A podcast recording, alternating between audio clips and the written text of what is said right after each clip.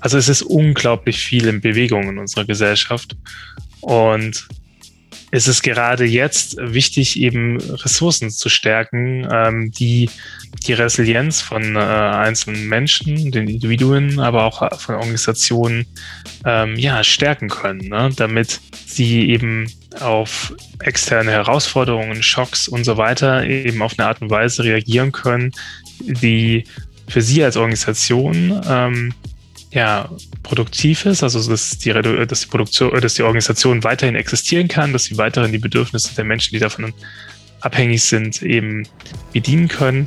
Aber gleichzeitig ist es natürlich auch wichtig, dass wir als Gesellschaft Vielzahl verschiedener Ressourcen haben, die Resilienz stärkend wirken.